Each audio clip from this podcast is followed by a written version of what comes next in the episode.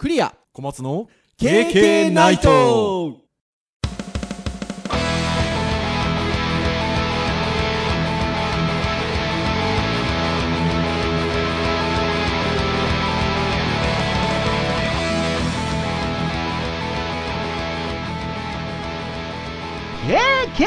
ナイト はい、ということで、214回の配信となります。お届けをいたしますのはクリアと、はい、小松です。どうぞよろしくお願いいたします。はい、よろしくお願いします。はーい、ということで、あのーすごい時間で収録してますよ。あのー早いっていういつもより。早いって言ったって夜なんですけど、まだあの、お互いの家族が起きてる時間に、そうですね。あの、逆に言うと、普段は起きてる時間には撮ってないっていうね。そうですね。もうね、皆さんね、静まってる時に、あの、特に私なんかはこんなテンションで声出してるのかっていう感じですけれども。はい、今日はまだまだ全然、うちも起きてる時間ですよ。はい、そんな時間にやっておりますが。そんな時間にやってる方はどうなんでしょうかねあの、元気なんじゃないですか、声が。ああ、そうです多分ね。まあ、そんなのも大丈夫かなというところではございますが、はいしかも今日、あれなんですよね、収録2日目なんですよね。ああ、そうですね。会議の後の。本当はね、昨日撮ろうとしたんですけどね、この今収録してる前の日に撮ろうとしたんですが、明日にするかっつって。で、えー、ちょっと早めの時間に撮ってる。はい。健全健全。大 事大事。まあ、こうありたいですけどね。なんでしょうね。まあいろいろ、まあだから、前の日も、その編集会議みたいなところで、あの、KK じゃない、ポッドキャストじゃないみたいなところでの話もうんしていて、明日にするかという感じになりまして。まあ、10月ですが、もうね、11月入るかなっていうぐらいの感じなので、はい。なんでしょう、あの、12月は師走と書いて、死が走ると書きますが、やっぱ年末になってくると何かと、いろんな意味で、やることも多いし、うん。考えることも多いですね。そうですね。いろいろ考えますね。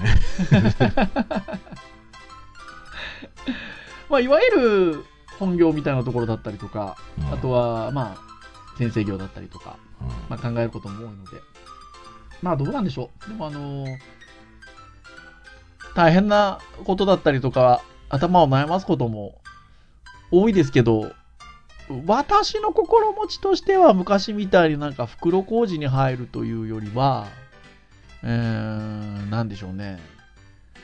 こういう経験も必要なんだろうなと思える感じではありますね。うん。まあ割とこう、副業的な感じのね、ことが、まあ今だんだんだんだんこう、本業と副業と両方やっていると、うん。まあきついですね。ただまあきついながらにお互いこう、いい、なんでしょう。あの、影響があるのは知ってはいるので、はい。まあまあまあ、シナジーな感じで進められるうちはやりたいなと。いや、そうですよね。かなというふうに思います。なんか、あの、副業もね、昔みたいにあの、種で服の服じゃなくて、複数の服で、こう、並び立つような感じのね、お仕事の仕方みたいなところもありますけれども。いやー、まあ、あの、悩み多かったりすることも多いですが、まあ、まあ、勉強になるかな。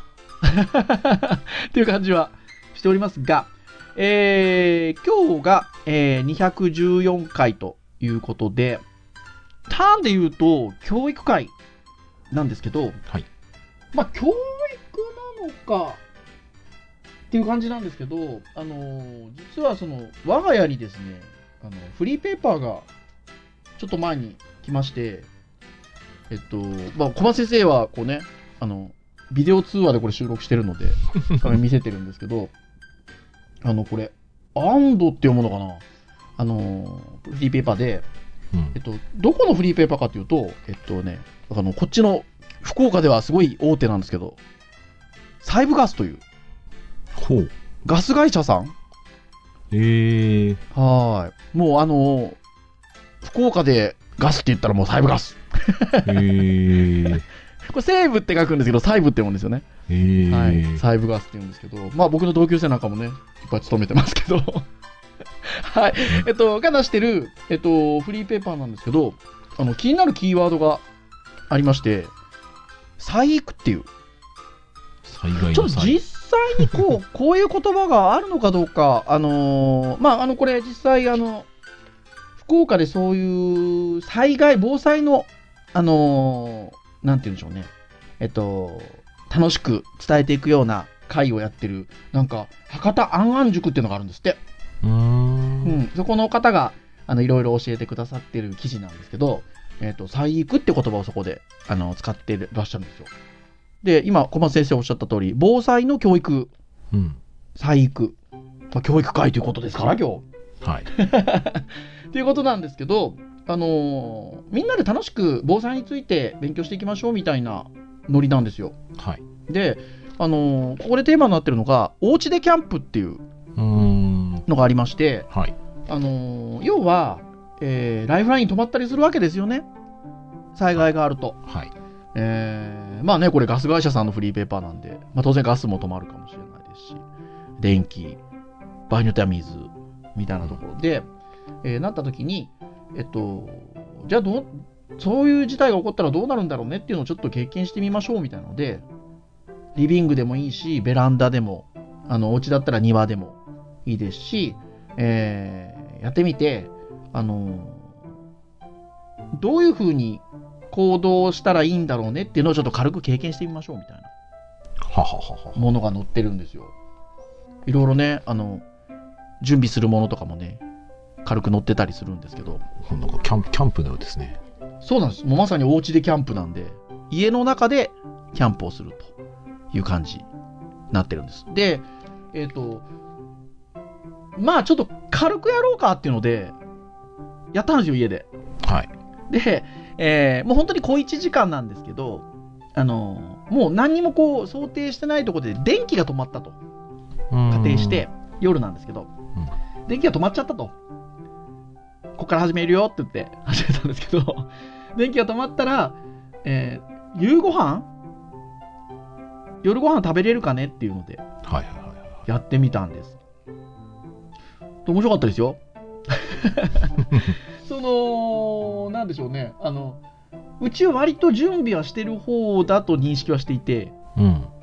例えば水結構十分に用意してるんですよ。うーん。あの、こう、一人3日間で何リッターみたいなのっていうのを、まあ超えるぐらいの水は用意をしていて、で、あの、そこから、なんて言うんでしょうね。えっと、うち、あの、いわゆる自宅用に使うミネラルウォーターも、こう、そこの古いやつからっていうとおかしいですけど、うん。使っていくようにして、はい常にこう、備蓄してるようにしてたりするし、ある程度のこう防災グッズみたいなのとか、えっと、非常食みたいなものも用意はしてるんですけど、はい。じゃあ果たしてじゃあ、はい、今消えた、えー食事できるかなっていうのでやってみたんですけど、いろいろやっぱ気づきがあって、うーん。あのーまず、その、防災グッズどこあったっけみたいな。あそこ？まずそこ？そこ。でもやっぱそういうのやってみないと分かんないですよね。うんだってほら、ねあるからと思って多少、なんていうんですか？安心してる、安心してるまでじゃないですけど、ですけど、実際消えた、あれ？家族みんなでどこだっけ？みたいなね。うん。奥さん分かってるけどみたいな。うん。あら、あそこあそこみたいなとか。でもそもそも暗いけどみたいな。っていうとこだったりとか、あのーするのもありますし、えっと、実際にこう、開けてみると、あのー非常食がね、賞味期限切れてたりとかね。あとは、えっと、防災ラジオを用意してたんですよ。はいはいはいはあのー電池いらないやつ。い。うーん。あの、こう回すんです。はいはいはいはい。まずですね。ウィンウィンウィンウィンウィンウィンウィンって回すと、えっと、一1分間、2分間ぐらい回すと、ラジオがそれこそ15分ぐらい聞けたりとか、する感じなんですよ。なんで、まあ、結構必死こいて回せば、全然1時間、2時間ぐらいは、ラジオ聞けたりとか、あの、ライトついたりとか、するやつがあるんですけど、それもね、開けてなかったんですよ。なので、あああのその暗真っ暗な中ね、うん開けるかっつって、開けたわけですよ。うん停電が来てると想定してやってるんで。はい。で、え、回すんですよ。いくら回してもならないんですよ。ラジオが。うん。で、あの、充電中っていうところのランプは回したらつくん、ついてるんですね。はい。あ、充電してんなっつって。ほんで、でも、その、多分その防災ラジオを買ったのが、まあまさにあのほら、東日本大震災があって、そういうのこれ用意しとかな、いかんやろっつってうん。買ってたりするから、言うてももう何年も経ってるじゃないですか。そうですね。とこうね、いくら回してもね、ラジオ鳴らないから、壊れてるとかっていう不安に駆られるわけですよ。うん。でも実際は、こうスマホでライト照らしてたんですよね。こうね。ああ、まあそうなりますよね。スマホ便利ですよ。まあそうですね。僕も想像したらそうなりますよね。3人のスマホ大活躍でしたよ。うん。はい。なんですけど、あのね、よーく見たらね、防災ラジオのところにね、あの、乾電池で運用するかね、充電池でね、運用するかのね、つまみがあってね、それがね、乾電池の方になってまして。なるほどね。なので、こうね、あの、充電池の方につまみをカチッと変えたらね、もう無事ちゃんとラジオも鳴ってね、ライトもついてね、みたいなこととか。あとは、あの、道具だけじゃないんですよ。道具だけじゃなくて、やっぱりその、私とか、その、奥さんとかの時代って、小松先生の時代もそうだったと思うんですけど、割に停電とか多くなかったですか？多かったですね。ねこれが、最近なくないですか？昔に比べると。ないですね。だから、あの、娘が、そんなほら、15分、20分、30分ずっと暗い状態っていうのはあんま経験してないわけですよ。ああ、そうですね。そう。そうすると、ちょっとやっぱ不安になるみたいで。ああ、なるほどね。そう。で、そうすると、一応停電っていうのを想定もしてる、想定をしているので、あのー電気つけられないでしょ？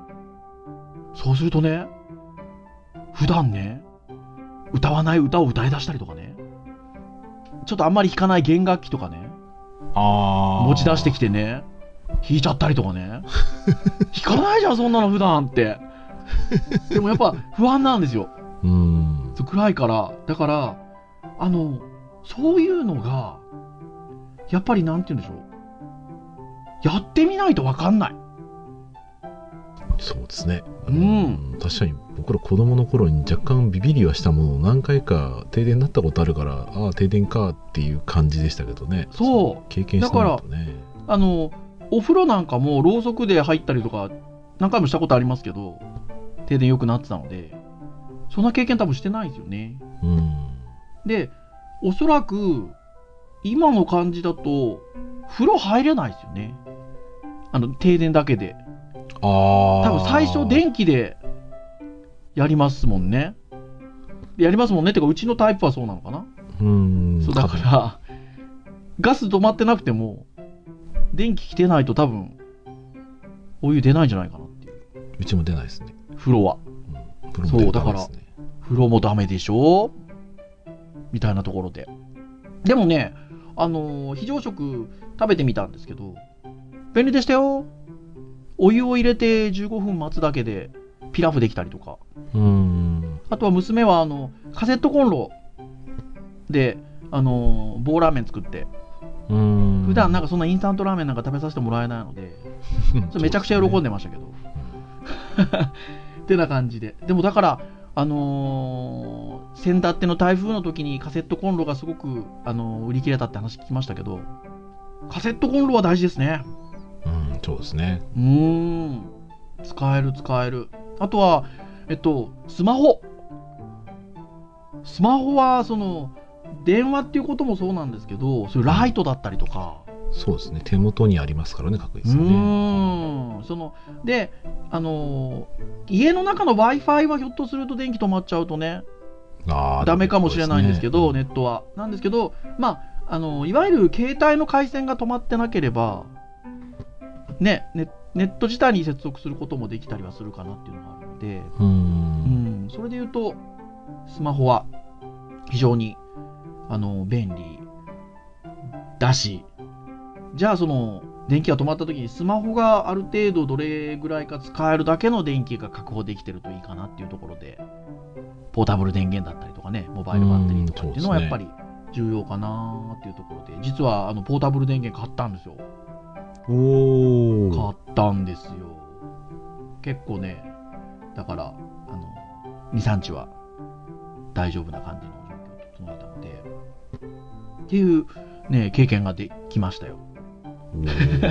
いいですね。なんか買っただけじゃなくて、実際それをこう試しに使ってみるっていう。そう。で、やっぱそういう時にさっきのね、防災ラジオじゃないけど、使えないじゃんみたいなね、うん。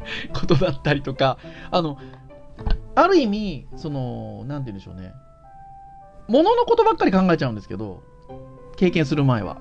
さっきの。のほら、娘の話じゃないですけど、その暗いっていう状況に対する気持ちだったりとか、うーん。そうですね。そういうのをね、ちょっとやってみないと分かんないなっていうところで。はい。なので、このあの、防育、あ再育？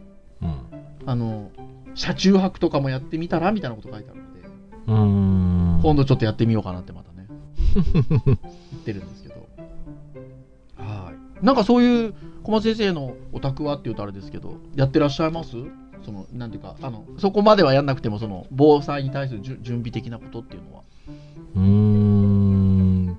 グッズに関しては一応そうですね。うちの妻がそこに関してはやっそうですよてね。くれたりして、ただ水とかに関してはやっぱちょっと使っちゃってるので、あ、本当ですか？あの、ある時とない時でちょっと少し差がありますね。そう、なんかね、やっぱね、あの、僕はもともと奥さんもそうですけど、あの、九州出身が福岡じゃないですか。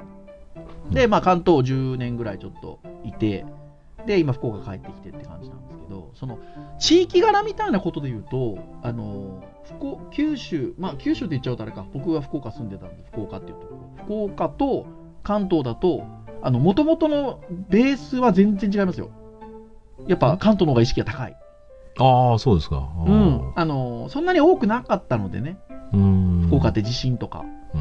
うんだから、やっぱりね、そのほら、かんかんその古くは関東大震災みたいなところから防災の日が9月1日にあり、うんあの避難訓練ぐらいはしますけど、やっぱ向こうにいると、その娘がね、所沢で幼稚園通ってた時も、必ず防空頭巾かぶってみたいな練習やってましたから、ああ。そういうのやっぱ九州はないので、そもそもの多分素地が違うとは思うんですよね。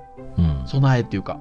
うん。っていうことではあるんですけど、なのでね、まあ、小松先生のお宅も、そういう非常時のやつは用意されてるっていうことでは、まあ、ありますが、あのそういうのは関東は多分僕は進んでるんじゃないかなっていうのは、あの、どっちの地域にも住んでみての実感としてはあるんですけど、はい。まあ、ただ、ね、昨今のこと考えるともう防災ね、地震、台風、なんですか、竜巻、うん。津波、うん。うん、火事親父。もう、親父どこにね、どこにいてもっていう感じなので、やっぱね、備えは大事ですね。そうですというふうにね。思います。うん、で、あのーまあ、この細工って、たまたまこのフリーペーパーに載ってたものがいいなと思うのは、その楽しく学びましょうっていうのがすごくいいなとは思ってて、はい。あの、どうしてもね、シビアになりがちじゃないですか。あの実際、うん実際に来るとね、実際に来るうんとそうなんですけど。で、なんかちょっと難しく感じるところもあるので、こういうふうにちょっと半ば、家でキャンプしようよみたいな感じで、その何か起きた時のことをちょっと体験してみるとかね、うん。いうのはすごくあのいいなと思いますし、なんか多分いろいろそういう防災に関する学びみたいなのってあるんじゃなかろうかなっていうので、はい、思った次第でございました。うん。なんて経験をちょっと小松先生にお話をしたところ、小松先生もあれなんですよね。もともとその、えっと、親父の会の、今も会長でいらっしゃるんですっけ？うーん、まあ、そう、最近はあんまり参加できてないので、名ばかり書いちゃうんですけどね。いやいやいやいやただね、割とあの、お子さんが、あの、ち下の方の学年、ね、低学年の頃から、いろんな、こう、ちょっとお泊まりやったりとか、はい。あと、ちょっと、お父さんが先生やったり、うん。みたいなところで、割と防防災にまつわるというとおかしいですけど、そういったようなものもやったことあるんでしょ？あのーそうですね、お泊まり会そのものは、一応、まあ、お楽しみのベースが多かったんですけど、うんまあ、学校からね、小学校体育館借りたりとかをしてはる手前、そのう、ん。お楽しみだけだとやっぱりね、あの、借り、お借りすることもちょっとなかなか難しいところもあるので、はい。なんでどっちかっていうと、まあ、防災訓練で、えーまあ、避難所体験はい。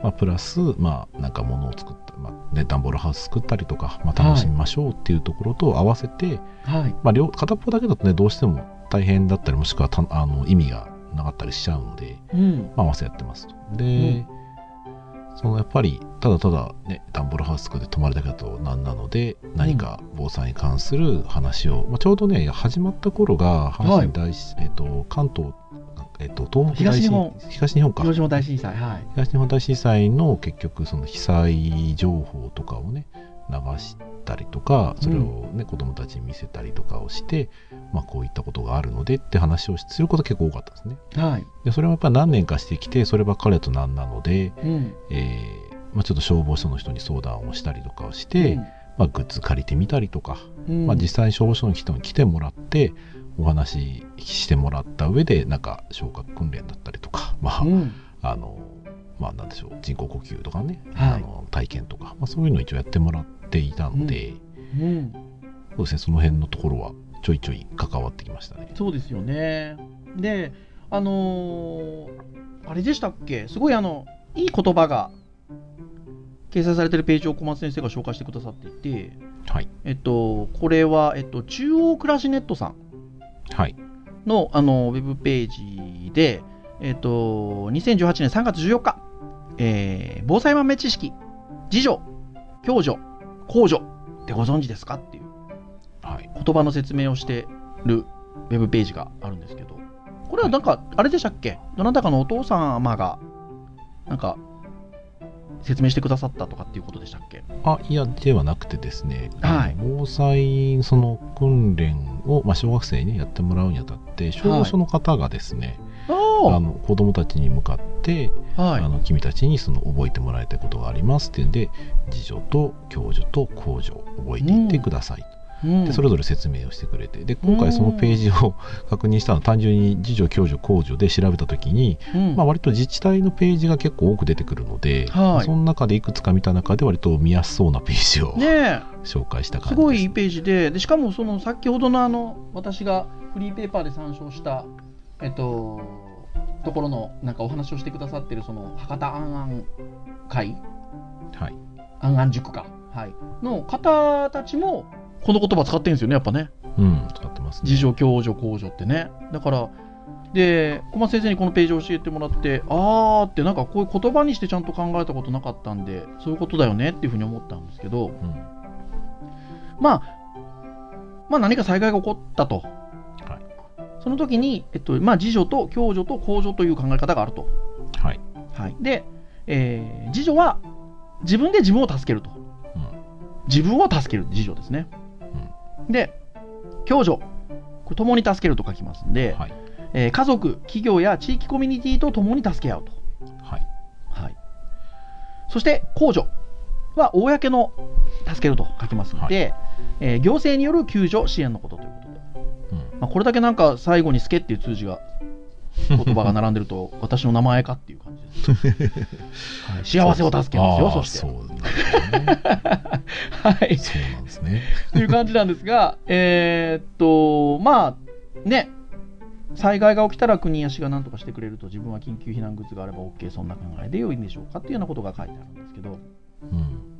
まあ、うん本当にそうですよね。この間のその、えっと、台風19号な19号なんかの時には、レベル5っていうのはもう、あの、避難を、救あの避難警報を待たず、自分と大切な人の命を第一に行動しましょうっていうことでしたからね。そうですね。あうんの危険が一応あるので、まあ、自分で考えうる一番のそうですね。あのいい状況に。を取りましょうとはい。いうことで言えば、まあ、自助ですよ。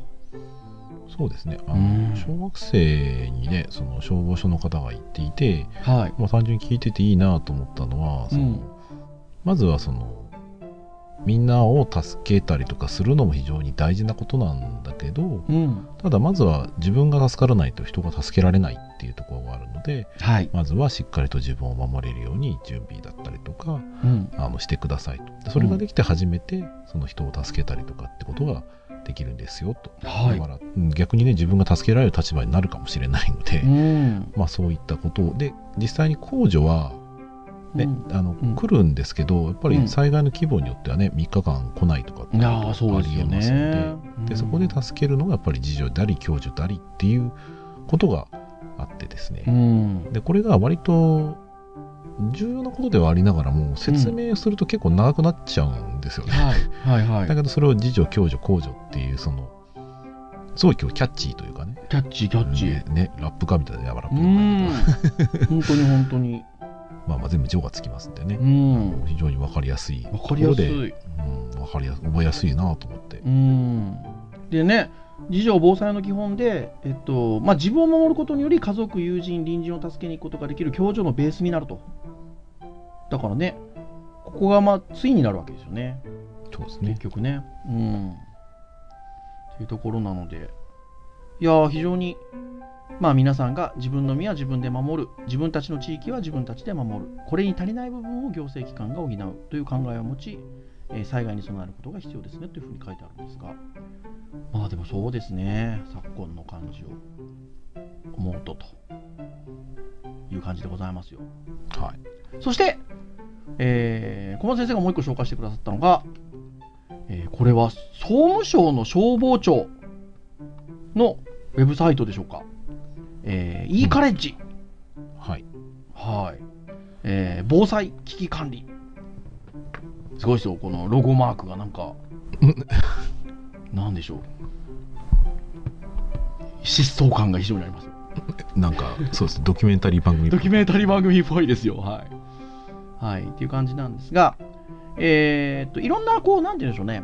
えっと、防災に関してとか危機管理に関してサイト上で学ぶことができますという感じのページになっておりまして、えー入門コースから一般コース、専門コースというふうに、えっと、分かれているというところですよね。はいうんこのサイトはまあ、あの、サイト自体みたいなところで言うと、少しちょっと古いそうですね作りにはなっておりますがね。おそらく僕が初めて見た時とうんほぼ変わってない、はと思いますね311の写真を使っているのでい。はい。うんまあ少なくとも8年は、まあ立ってますかね。まあ、まあそうですね8年ぐらい経ってますかねまあ、動作環境としてちょっとフラッシュプレイヤーやマイクロソフト Windows メディアプレイヤーなどをちょっとこう必要とするものもありますっていうようなちょっと文言っていうかありますのではい。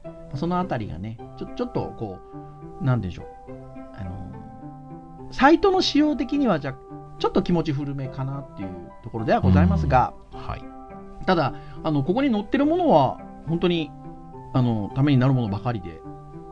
うん。で、ちゃんとあのインフォメーションのところを見ると、2019年9月コンテンツを追加しましたということで、更新がちゃんとなされてますので、はい。そういう意味で言うとね、ウェブは何よりもまず更新してなんぼっていうところがありますので、そうですね、まあ、頻度的に言うとなかなか、なかなかではありますがそうですね、うん。見てますからねだから、あの非常にそこはいいんじゃなかろうかというところでございます。で、えっと、まあ今日ね、災害の教育みたいなところのテーマでお話をしてますけど、えー専門コースっていうところ見ると、えっと、いろんな方向けのね、情報があって、あの地方公務員の方向けの情報とか、はい。消防団員の方向けの情報とかあるんですけど、その中に、ほら、我々、自動車の方向け。っていうのがあって、これ何かというと、これウェブサイトなんですけど、はい。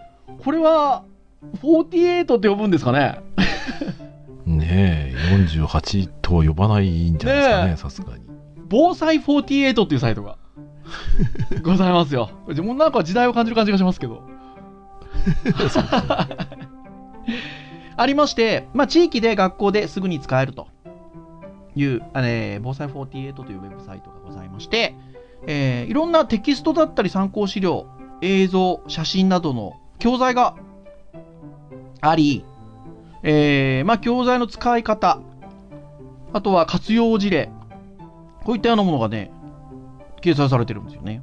うんうん、で、これが、その、ね、先ほども言いましたけど、ちょちょっと仕様的に古いめなところはあるんですが、うんそうですあねの、でもいい。あの、いつぞやの、ああの配信で小松先生が PDF 最強説っていうのを唱えてましたけど、はい。まあ PDF の、あのー資料たくさんあって、そういう意味で言えばね、そのサイトの作りが古かろうが PDF であれば利用できますし、うん。うん。あの、中身を見ていくと、あの、本当に面白いものが載ってますよね。うん。ね面白いっていうのは興味深いって意味ですよ。うん私ちょっとよく面白いって言葉使いますけど。はい。はい。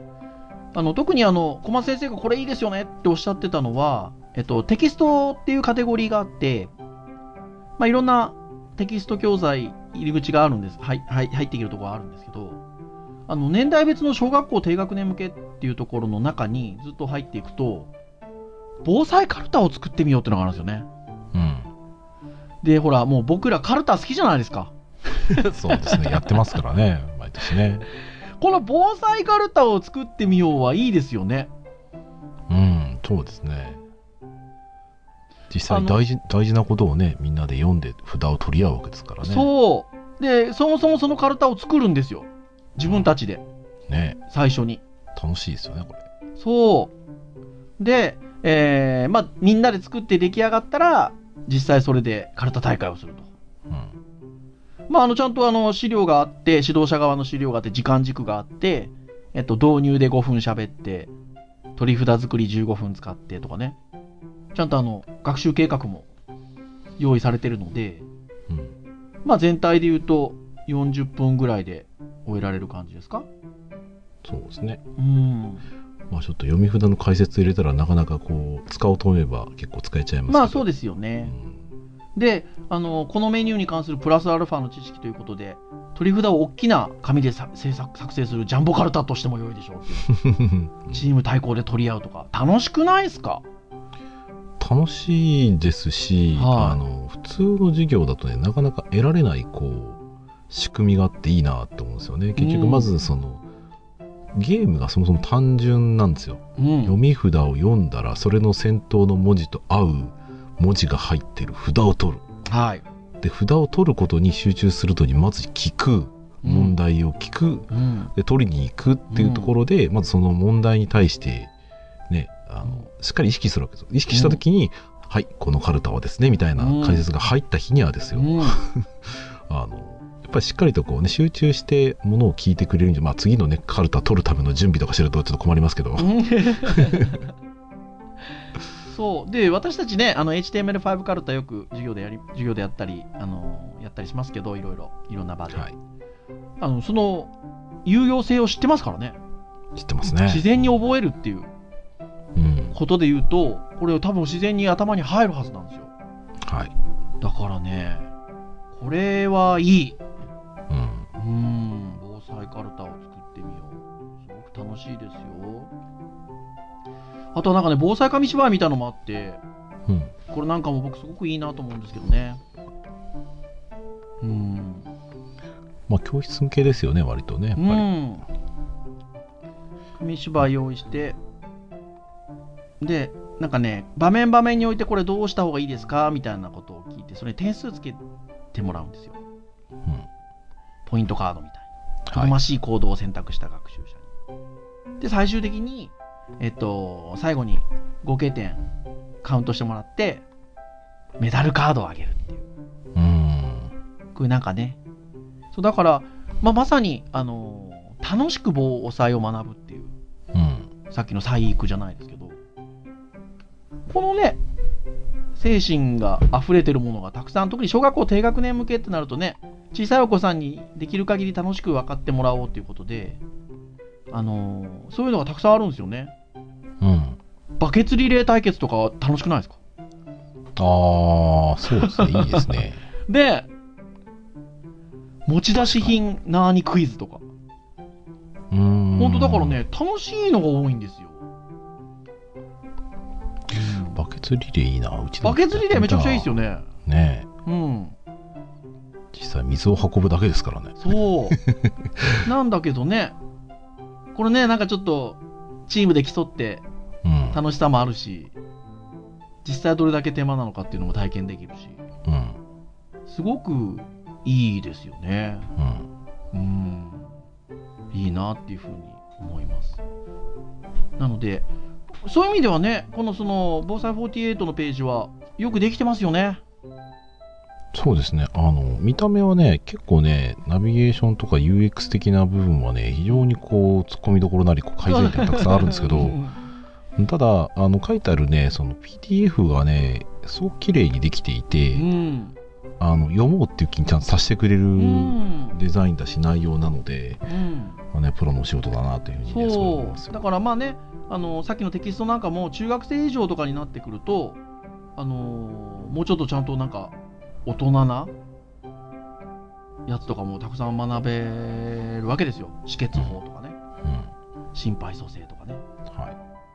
あとはなんかこういうのも楽しいなと思うんですけど身近なもので明かりを作ってみようとかあ水をろ過して生活用水作りとかあ。うん。うんこういうのね、大人でもたちょっとた楽しいというか、ね、楽しく防災について学べますよね。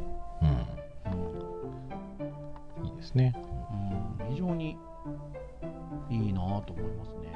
うん、なので、まああの、先ほどのね、えっ、と、次女、共助、公助じゃないですけど、まあやっぱりその一番基本は自助であると。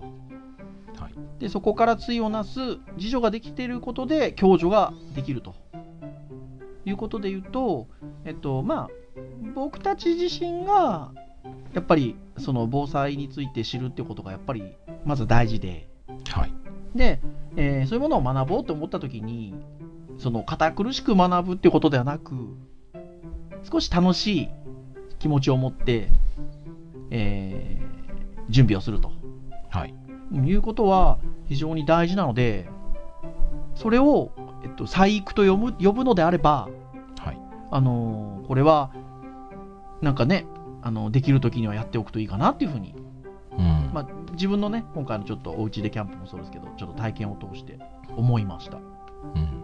はい。まあ、いざって時にね、体を動かせるかどうかは、まあ、本当に体験してるかどうかでね、だいぶスピードなりね、理解変わりますからね。いや、本当そうですよね。うん、なので、まあ、ぜひぜひ、あの、リスナーの皆さんもね、そんなの分かってるよっていうことかもしれませんが、そうですね。はい、あの楽しくね、ちょっと防災について学んでみてはいかがかなと。そして、うんまあ、私たちは、あのいわゆるコンテンツの作り手でもあるので、じゃあ、より、例えばこういう防災48みたいなものを、ね、よりよく使ってもらえるためにはっていうこともね、作り手としてはやっぱまた考えていかないといけないですしね。そうですね。そういうものを、えっと、まあ、若い学生とか受講生の皆さんにも伝えていきたいですしね。そうですね。いやー、この総務省の消防庁のこの防災48、こう、コンテンツの構成作らせてくんねえかなとか思いますけどね、そうそうう。そうそうそう。で、例えばこの同じコンテンツのままでも、こういう見せ方面白くないですか？とかね、うん、であーきますけどそうね。ううんん、っていうのありますが。はい。まあでもそういう目線を、その若い作り手の皆さんには持ってもらいたいですし、うんうん、っていうのは、あの非常に思うところかなと思います。はい。はい。というところで、お時間も来ておりますので、以上といたしましょうかね。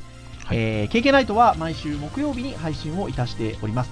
えー公式サイトアクセスをしていただけますと、えープレイヤーが、えーありますので、そこで直接聞いていただくこともできます。えー公式サイトには、えー紹介したウェブサイトの URL なんかも掲載をしておりますので、参照していただきながら聞いていただけるかなと。あとは、えっと、いろんな形で購読登録サービスなどもありますので、えー登録していただくと、えー自動的に配信が行われたタイミングで、えー端末にダウンロードがされますので、えー聞いていただけるということでもございますので、はい、今日は214回ということで、えーいろんなものお話をしております。ぜひですね、えー興味のあるものから気軽に聞いていただけるとありがたいかなというところでございます。はい。では、以上といたしましょうかね。えー以上お届けをいたしましたのはクリアと、はい、まずでした。それでは次回215回の配信でお会いいたしましょう。皆さん、さようならささよなら。体育ゴーゴー